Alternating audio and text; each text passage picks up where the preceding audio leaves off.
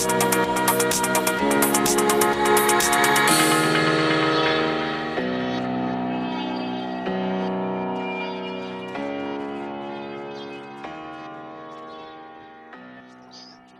pessoal, tudo bem? Aqui é o Caio Florino, ano de 2021, na cidade de São Paulo, mais uma vez trazendo informações inéditas sobre o que há de melhor no mundo da saúde e nutrição.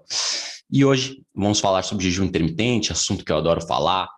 Vocês que me acompanham bastante sabem que eu gosto de reiterar os benefícios do jejum, são vários benefícios. Eu vou entrar em detalhes no estudo novo, incrível, em animais. Também vou fazer um review, fazer um resumo do que os estudos em humanos demonstram sobre os incríveis benefícios do jejum. Bom, o jejum, como vocês sabem, traz diversos benefícios metabólicos, como reduzir a inflamação, reduzir os hormônios do crescimento que geram câncer, como IGF-1, insulina, também acarreta uma melhora da função hepática, como vocês sabem, um estudo que eu relato bastante, de oito dias, nos quais os pacientes, os as pessoas nos estudos tiveram melhoras dramáticas no índice de esteatose hepática, então cura a gordura hepática. Enfim, são vários benefícios para atleta, aumenta o GH, que é o hormônio de crescimento. Se você fizer um jejum de mais de 24 horas, pode aumentar em mais de mil por cento seu hormônio de crescimento. Então, realmente, os benefícios são incríveis para vários tipos demográficos, seja para prevenção de câncer, doenças cardíacas, para o aumento da testosterona, inclusive, porque se você fizer um jejum de 16 horas bem feito, com intervalo, sem com intervalo de 16 horas, sem restringir demais as calorias, os estudos mostram que a melhora da sensibilidade à insulina, a melhora metabólica do jejum intermitente leva ao aumento da testosterona. Então, nesse vídeo, eu vou falar um pouco sobre os benefícios de jejum demonstrados por um novo estudo incrível em animais. Então, eu pretendo deixar umas dicas práticas também, mais para o final, mas para vocês se aprofundarem na questão prática também. E se vocês quiserem ir além, sugiro o último vídeo que eu fiz sobre jejum chamado 5 dicas do jejum. Mas um que vamos ter muita coisa para falar. E resumindo sobre os estudos em ratos, isso acontece por quê? Os estudos em ratos, por que, que eles são importantes? Porque conseguimos observar não só as mudanças nos parâmetros metabólicos, mas também na extensão ou na redução da vida dos animais. Então, estudos com ratos são excelentes, porque eles vivem três anos. Então, é muito fácil observar se uma dieta está melhorando a sua longevidade ou não. Então, estudos com ratos em dias alternativos mostram que o jejum é, aumenta a vida deles em 20%, sem reduzir as calorias. Jejum de dias alternados, ou seja, jejum de 24 horas num dia, sem jejum no outro. 24 horas no dia, sem jejum no outro. Isso não, não significa que vai ser a mesma coisa com humanos. Porém, a evidência é arrebatadora que nos ratos é uma melhora dramática na expectativa de vida. Não é à toa que o jejum é usado em todas as religiões do mundo, desde o islamismo, cristianismo, na tradição judaica cristã, porque realmente melhora a função hepática, reduz índices de diabetes, inflamação, doença autoimune, entre muitas outras coisas. Então, assim, não temos estudos, obviamente, longos em humanos, só em ratos, é, porque não dá para acompanhar os seres humanos pela vida toda. Seria caríssimo e ninguém vai se submeter, se submeter a tal tipo de estudo. As pessoas podem mudar de local, enfim, ter várias, várias variáveis na rotina da pessoa que vai fazer com que ela saia do estudo. Né? Só uns estudos chineses conseguem fazer por mais tempo, porque eles são basicamente escravos lá e seguem qualquer coisa. vamos, falar sobre esse jejum incrível, esse estudo fenomenal com os ratos, porque os pesquisadores do National Institute of Aging é um estudo que foi liberado, liderado pelo Dr. Rafael de Cabo. Eu vou ler esse estudo para vocês aqui, pessoal. Mas eles quiserem entender quais tipos de jejum são mais eficazes e quanto né, de você e, e se a qualidade da comida realmente interfere na expectativa de vida dos ratos. Então, eles dividiram é, 300 ratos machos, eles separaram em dois grupos de dietas diferentes, né? Então, um grupo recebeu uma dieta pobre em açúcar e mais baseada em alimentos integrais, alimento de rato, né? Eram grãos, basicamente. Mas não eram refinados, não eram açúcar. E a dieta do outro grupo era mais rica em glicose, sim, e mais processada. Então, não só fizeram jejum, como dividiram um grupo de alimentos processados versus não processados. Então, desses dois grupos, os pesquisadores dividiram os ratos em três regimes alimentares. Né? Então, três comendo comida processada e três regimes alimentares na comida não processada. Então, um tinha acesso a um dispensador de alimentos o tempo todo. Então, um desses três grupos né, comia alimento o tempo todo, que se chama ad libitum. cientificamente, um termo científico latim que significa comer à vontade. Então, um grupo de ratos comeu à vontade, tanto no grupo de alimentos processados quanto no grupo de alimentos não processados. Um outro grupo seguiu uma restrição calórica de 13, 13, 30% menos calorias, 30% menos comida. E então esses ratos foram colocados em gaiolas para comer uma vez ao dia, esses ratos que, que fizeram 30% de restrição calórica. Então era o jejum praticamente 24 horas, né? Era um pouco menos porque eles demoram para comer. Então seria como um jejum de 21 horas diário até o rato terminar de comer uma refeição. Daí o terceiro grupo fez um jejum, jejum típico, mas sem restrição calórica. Então um grupo fez não fez restrição nenhuma, comeu o tempo todo, e outro grupo comeu bastante, só que fez o jejum, e outro grupo fez restrição calórica de 30%, que é uma restrição calórica severa, além do jejum. Então, basicamente, é, isso é ótimo, porque eles compararam se o jejum em si, sem restringir as calorias, vai ter um efeito benéfico na, na mortalidade dos ratos. Foi incrível o resultado, incrível. Então, esses ratos foram monitorados aí ao longo de, das suas vidas naturais, e os ratos que morreram foram examinados, né, fizeram autópsia em busca de evidências de doença, né, incluindo danos no fígado, câncer, doença cardíaca, esse tipo de doença da terceira idade. Então, os resultados foram publicados no jornal Cell Metabolism, Cell Metabolism, e os pesquisadores esperavam que os camundongos, comendo a dieta baseada em alimentos integrais, tivessem uma vantagem na sobrevivência com relação àqueles que não comeram alimentos processados. Mas, na verdade, não foi isso que eles observaram. Né? A composição da dieta não afetou a saúde e a expectativa de vida deles. Não mudou a progressão de doenças, a taxa em que eles sobreviveram, tudo ficou igual. A única coisa que mudou foi o jejum. Então, isso re reitera, enfatiza bastante a questão de que jejum talvez seja mais importante que a qualidade da dieta. Bom, eu disputo fazer minhas observações, na verdade eu quero continuar relatando o estudo, depois eu faço minhas observações mas eu começo já dizendo que em seres humanos é comprovado que a qualidade é extremamente importante. E nesse caso, eles não estavam comendo óleos vegetais ômega 6 processados, de soja, de, de, de margarina, de, de, girassol, canola, essas coisas. Então, é claro que não, não tem comparação, né? Uma dieta processada rica nesses óleos e uma dieta sem esses óleos. Mas é muito importante o resultado. Entretanto, então vamos ao resultado do estudo, pessoal fenomenal, fenomenal. Então, em comparação com o grupo de camundongos, o grupo que fez ad libidum, que comeu à vontade, comparado com os que comeram à vontade também, mas fizeram um jejum, esses que fizeram um jejum viveram cerca de 11% mais, pessoal. Então, olha isso, 11% a mais sem restringir as calorias resultado fenomenal que é condizente com vários outros estudos, como o estudo de jejum de dias alternados de 24 horas que eu falei no começo. Jejum de 24 horas, dia sim, dia não, aumentou a vida dos camundongos em 20%, sem restringir as calorias. Então, mais importante que a restrição calórica é o jejum. No entanto, a restrição calórica é importante também, né? Porque os camundongos que fizeram restrição calórica viveram cerca de 28% mais. Mas eles comeram 30% menos. Imagina se você une os dois, a restrição calórica né? não precisa ser tão severa, mais um jejum. Daí, com certeza, o seu, o seu prognóstico vai ser muito melhor. Sua expectativa de vida vai subir se você unir o jejum, leve restrição calórica, atividade física.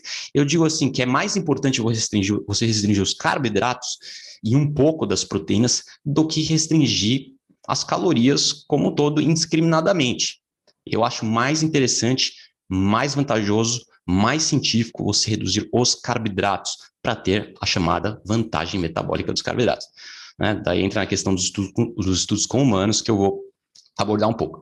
Mas é incrível o que aconteceu. Então, eu vou ler a, situação do citação do cientista aqui para você, pessoal. Olha lá, nas palavras do pesquisador.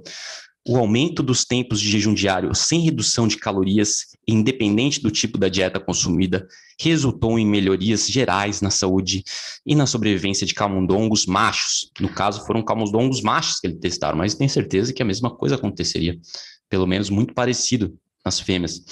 Então, talvez esse período de jejum diário prolongado possibilite mecanismos de reparo e manutenção no corpo, que estariam ausentes em uma exposição contínua aos alimentos diz o pesquisador do estudo. Ou seja, a exposição contínua dos alimentos não fornece essa vantagem que o jejum fornece.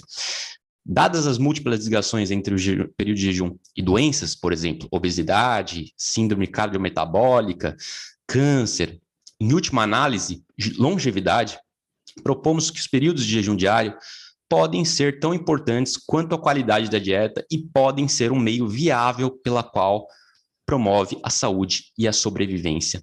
Então, voltando ao ponto principal, não vale só focar na qualidade, tem que focar na variação, variação tempos de fartura e tempos de escassez.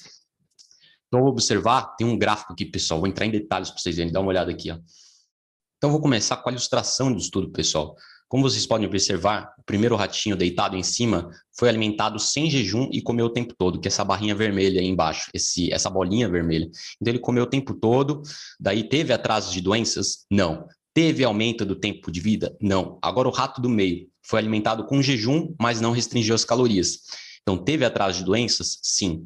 Teve aumento da expectativa de vida? Sim. Agora o terceiro rato de baixo, que fez a restrição calórica de 30% além do jejum.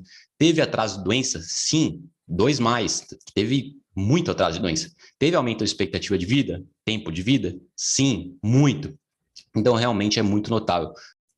Esse primeiro gráfico, letra B, mostra o consumo das calorias dos ratos dos grupos diferentes. Foram seis grupos no total, né? Porque lembrando, foi três para um de alimentação processada e três grupos numa alimentação não processada, integral.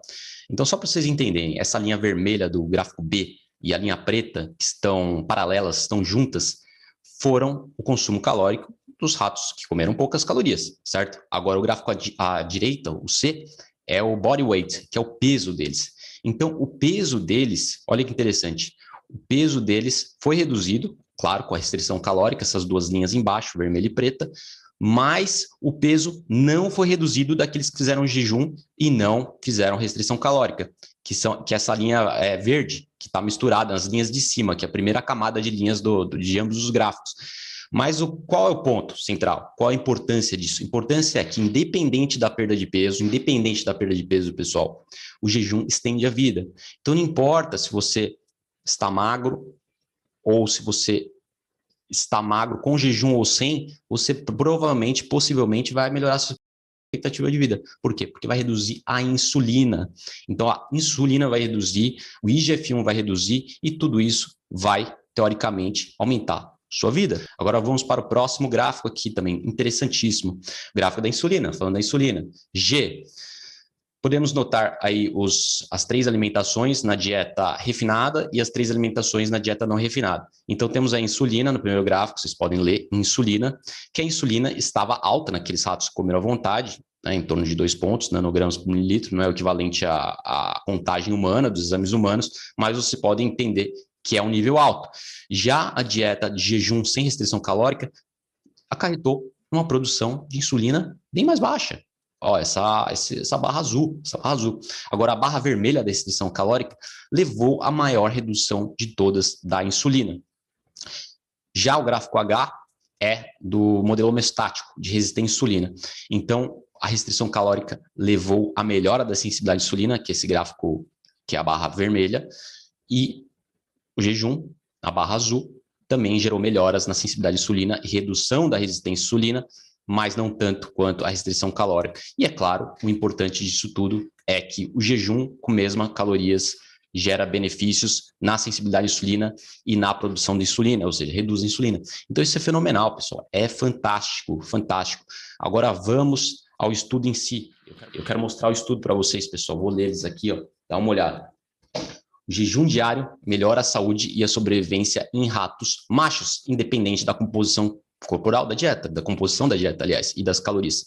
Então, resumo: a importância da composição da dieta e dos parâmetros de alimentação no envelhecimento permanecem amplamente inexplorados, mas foi recentemente envolvido em dois estudos prominentes com primatas não humanos. Ó, vou dar uma ressalva, pessoal, que geralmente os pesquisadores falam isso para meio que se achar, né? Para dizer, ó, meu estudo é é o único sobre o tema. Mas, na verdade, há vários estudos sobre o tema, mas mesmo assim, vamos continuar aqui. Então, comparamos diretamente em camundongos as duas dietas usadas nos estudos de primatas com foco em três paradigmas. Ad libidum, que é o que eu falei à vontade, restrição calórica de 30% e alimentação com uma única refeição, que é aquela que é com jejum, só que sem restrição calórica, que é responsável pelas diferenças na densidade de energia ingestão calórica consumida pelos ratos à vontade. Então, os regimes de MF, que é jejum sem restrição calórica e restrição calórica, RC, aumentaram a longevidade, independente da composição da dieta, que por si só não teve impacto significativo nos regimes de alimentação. Lembrando, não teve impacto se eles comeram açúcar ou não, se foi refinado ou não nesse estudo. Então, como os animais de restrição calórica, os, os camundongos do MF, que é jejum sem restrição calórica, comiam rapidamente, impondo a si mesmo períodos de jejum diário prolongados que produziram melhorias significativas na morbilidade, morbidade e mortalidade em comparação com o grupo que comeu à vontade e não fez jejum. Esses benefícios de saúde e sobrevivência conferidos por períodos de jejum diário prolongado são impressionantes fazer algumas observações finais, pessoal, reiterar que jejum em humanos reduz também a insulina, reduz o IGF-1, fator de crescimento 1 de insulina, que melhora a longevidade, reduz o câncer, melhora também a função hepática, estudo de oito dias que eu reiterei no começo, função beta do pâncreas, ou seja, reduz diabetes, tanto tipo 1, tipo 2 melhora, autofagia, renovação celular, que começa aí a partir de, de 14, 15 horas de jejum, regeneração das células tronco, que eu falo, quando você faz jejum de 24 horas ou mais, as células tronco são produzidas começam a ser produzidas principalmente no intestino. Isso traz uma vantagem enorme, porque 80% do sistema está no intestino, gente. Daí a importância de manter a saúde intestinal. Mais a repopulação do sistema imune, temos aí 50% do sistema imune repopulado após períodos longos de jejum de um ou mais dias. Aumento de GH, que eu falei nisso, hormônio de crescimento, de mil a dois mil por cento no jejum longo. Aumento no ciclo, né? Então, esse ciclo de crescimento e fartura, fartura e escassez, é responsável pelo aumento da testosterona também. Então, jejum, alimentação restritiva de alimentação, todas valem, né? Ou seja, jejum de 16 horas, jejum de 24 horas jejum de 48 horas. E a última observação do estudo muito importante, que aqueles que fizeram a restrição calórica e aqueles que comeram jejum, eles tiveram, exibiram grandes flutuações no consciente respiratório, que significa que eles se tornaram mais flexíveis metabolicamente. Eles queimaram glicose na refeição, que é rica em carboidrato, mas em questão de poucas horas depois, eles entravam metabolismo de gordura, de cetose, produzindo cetose como fonte de energia, ou seja, alternando entre cetose e glicose, portanto, flexibilidade metabólica alta. Então, brevemente, pessoal, assim como os ratos, você pode atingir o mesmo no que diz respeito à redução da insulina para aumentar a sua expectativa de vida e reduzir todas essas doenças que eu falei. Então, dá uma olhada aqui nos meus exames recentemente que fiz na semana passada, ó, como vocês podem ver na tela, tem uma insulina de 4,2 milimols por litro. Esse foi o exame mais recente. Então, o ideal para pessoas que querem ficar saudáveis, para ter o máximo de benefício possível, é ficar abaixo de 5, e para aqueles que têm precedentes históricos de câncer, abaixo de 3,5, ou aqueles que já tiveram câncer, vai reduzir ao máximo suas chances de ter o câncer de volta. Agora, dá uma olhada no próximo gráfico também, que é outro fator de crescimento, IGF-1, fator de crescimento de insulina 1, então, o fator de crescimento de insulina 1 está a 122, que é um nível muito bom também. Não está baixíssimo, baixo demais, mas certamente está mais baixo que a grande maioria das pessoas. Tá compatível à minha insulina de 4,2, mas 1, 122 é muito bom, realmente. O ideal é abaixo de 150. Então, nível ruim seria acima de 250, mas entre 200 e 250 é bem mais ou menos. Você quer 130 ou menos preferência 120 ou 130, tá bom? Então, como vocês podem ver na tabela de referência, idade de 22 a 25 anos, vai colocar de 25 a 30 anos. Normal é de 83 a 259. Mas as faixas de referência tem uma, essa ampla gama de, de, de faixa extensa, por quê? Porque é baseado numa população doente. Então, certamente é muito diferente do que se espera em uma dieta para otimizar a sua saúde. Então, o ideal é que você mantenha mesmo abaixo de 150, de preferência abaixo de 130, independente da sua idade. Isso certamente vai reduzir seu risco de câncer. Agora, se você diminuir demais, alguns estudos mostram um aumento do risco cardíaco. E não, então, não tente ficar muito abaixo de 100, senão você pode, além de aumentar o risco de doenças cardíacas, ter menos BDNF, que é o fator de crescimento neural, que eu falo bastante, que é basicamente é energia dos seus neurônios. É aumento da neurogênese do crescimento neural. Então, você pode ficar com uma capacidade cognitiva prejudicada se você comer pouco demais e dessa forma reduzir demais o seu IGF-1. Então, é ideal para longevidade, essa faixa, né? Câncer versus doenças cardíacas é bem importante. Se você tem precedente de câncer, você quer ficar mais baixo ainda. Se você tem precedente de doenças cardíacas, você não quer baixar demais, né? Já filma para menos de 90. Então, HDL também é outro importante. Eu não tenho o exame aqui, mas vou te falar: meu HDL subiu, geralmente fica na faixa de 60. Mas mais importante ainda é a relação HDL triglicérides. Né? Triglicérides, como vocês podem ver na faixa de referência, é, eu já mostrei outra vez para você, o triglicérides é considerado saudável em vários laudos de, de exames abaixo de 150, mas realmente 150 é péssimo. Essa é a verdade. Porque, de novo, é baseado em uma população doente, essa faixa de referência dos exames. Então, não se baseie nela. Se baseie no que eu estou falando, que é o que a ciência mostra. Então, mantenha os triglicérides abaixo de 70, a vida inteira, de preferência abaixo de 60. Meus níveis estão 35 e a relação HDL triglicérides menos de 2 para 1, ou seja, 2 HDL para um, menos de, de 2 triglicérides para um HDL. Então, meu HDL está 60, meu triglicérides está 35. Então, tem uma relação inversa, está excelente. Agora, tem muita gente que tem o HDL de 50 e triglicérides de 100. Isso aí seria o limite, seria 2 para 1. Mas você quer melhor que isso. Você quer, quer como eu falei, um triglicérides mais baixo para ter uma relação mais perto de 1 para 1 do que 2 para 1. A ECPR também, que está famoso, a ECPR, por conta do, do exame do, do vírus atual da moda. Então, CPR ele deve se manter abaixo de 0,05, que é a inflamação baixa, que, que, que é condizente com o estado de saúde de perfeito, sem doenças autoimunes. Na verdade, você pode ter doença autoimune e um CPR baixo, mas reduz a ação da doença autoimune, o ataque autoimune do corpo. Então, te deixa mais é, saudável, menos inflamação arterial, menos aterosclerose, células espumosas, macrófagos no endotélio, e também o, é muito importante para a prevenção de doenças é, infecciosas, PCR baixo para doenças cardíacas e doenças infecciosas.